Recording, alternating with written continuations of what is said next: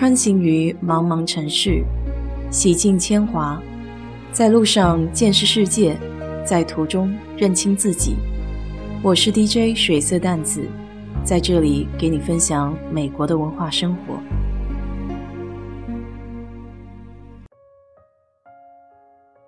这两天对知乎很感兴趣，上面有好多有趣的问答。昨天晚上看到几个有感触的问题。第一个问题是这样的：忙忙碌碌工作了一整天，下班成了一天当中最放松的时刻。有的人会回到自己的小屋，准备可口的晚餐；有的人会邀上三五好友聚会聊天；有的人会看看电影、读读书，陶冶情操。在南京的你，下班之后的生活又会是什么样的呢？不少人的回答写得情真意切。回家路上顺带买只鸭子，拿个快递。还有人甚至放了一张忘鸡蛋的图片，把我给乐的。不过这东西只能吃不能看。我就突然来了兴致，作为一枚身在海外的南京人，好期待自己可以有这样的机会在南京下班。于是伪文艺附体。写了下面这段短短篇小说，念给你听一听。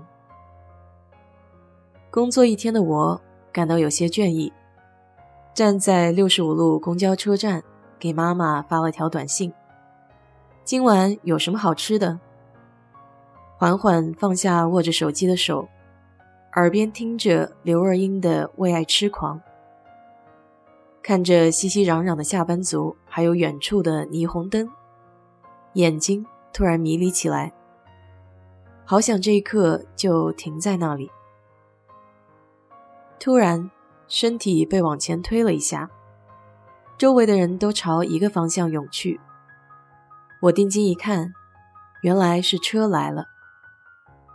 还是老样子，不紧不慢地做最后一个上车的人。我已经没有精力再和别人争一个座位了。白天的事情已经够烦，此刻只想安静的听几首歌，远离这个城市的喧嚣。萝卜烧排骨，还有清炒水芹。妈妈的微信。我的嘴角浮现出浅浅的笑意，还是妈妈最懂我。每天可以吃到妈妈做的饭，真是有福气呢。怎么样，这段写的还行吗？在评论区给我点建议吧。第二个问题是，有的人来美国留学，有的人来美国工作，有的人土生土长在美国，因为移民政策、职业发展或是学业结束。当我们因为各种各样的原因离开美国的时候，最留恋的是什么呢？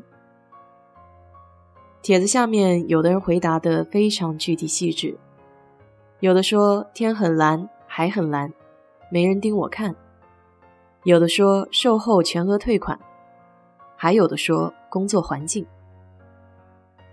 除了那些能说得出的具体的物象，我想说自己更加留恋的是在美国和朋友一起的青葱岁月。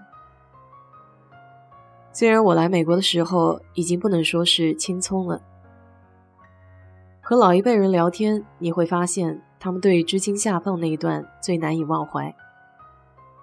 不论是在北大荒，或是其他需要他们的地方，为了建设祖国，献出了自己的青春，即使那可能是他们这辈子最艰苦的时候。我的这一代要比他们幸福多了，没有大忙的时候，早上三点多起床锄地，没有一整天在地里弯腰割麦子。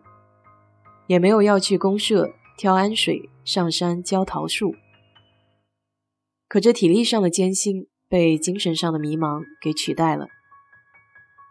当然，我也可能算个例，毕竟出国之前就没有出过远门。当一个人来到陌生的国度，那种未知带来的新鲜感，加上脱离父母的管束，一时间就好像终于会飞的小鸟。回想起刚来的那段日子，简单快乐自由自在。原来在家从来不做家务，不做饭，不洗碗，一直都有妈妈照顾。爸妈对我唯一的要求就是好好学习。出远门之后，我自己也开始依葫芦画瓢的做饭，爱吃红烧猪脚、鱼香茄子、西红柿炒蛋。有意思的是，我几乎没有做过很失败的菜，基本上都可以满足自己的中国胃。在这点上还是很庆幸的，至少不用天天吃餐厅。放学回来的傍晚，看着黄昏晚霞映照的社区，很安心，因为这里有属于自己的一个温暖小窝，即便只是一张床、一个桌子。达拉斯的晚上虽然比较热，但没有蚊子，这是我最爱的一点。有些时候，我就喜欢坐在社区游泳池边，脚泡在水里，仰头看天上的星星。什么也不想。还记得有一次去学校的朋友家，他的室友是个非常帅的摩门教小伙子。我们也是在游泳池边聊天，说着说着，他衣服都没换就跳进游泳池里玩水了。现在想起那一幕，依旧很开心。自从住在一条街的小伙伴有车以后，天天都是蹭别人的车上学。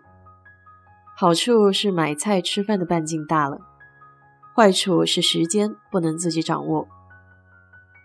后来陆续有新朋友来学校，帮着搬家送家具，忙得不亦乐乎。朋友里有些人的厨艺很好，过生日的时候大家会一起包饺子、吃火锅。现在还能记得朋友夫妇俩的拿手好菜——芥末粉丝。和芝士蛋糕，还记得一起打 CS 到天光。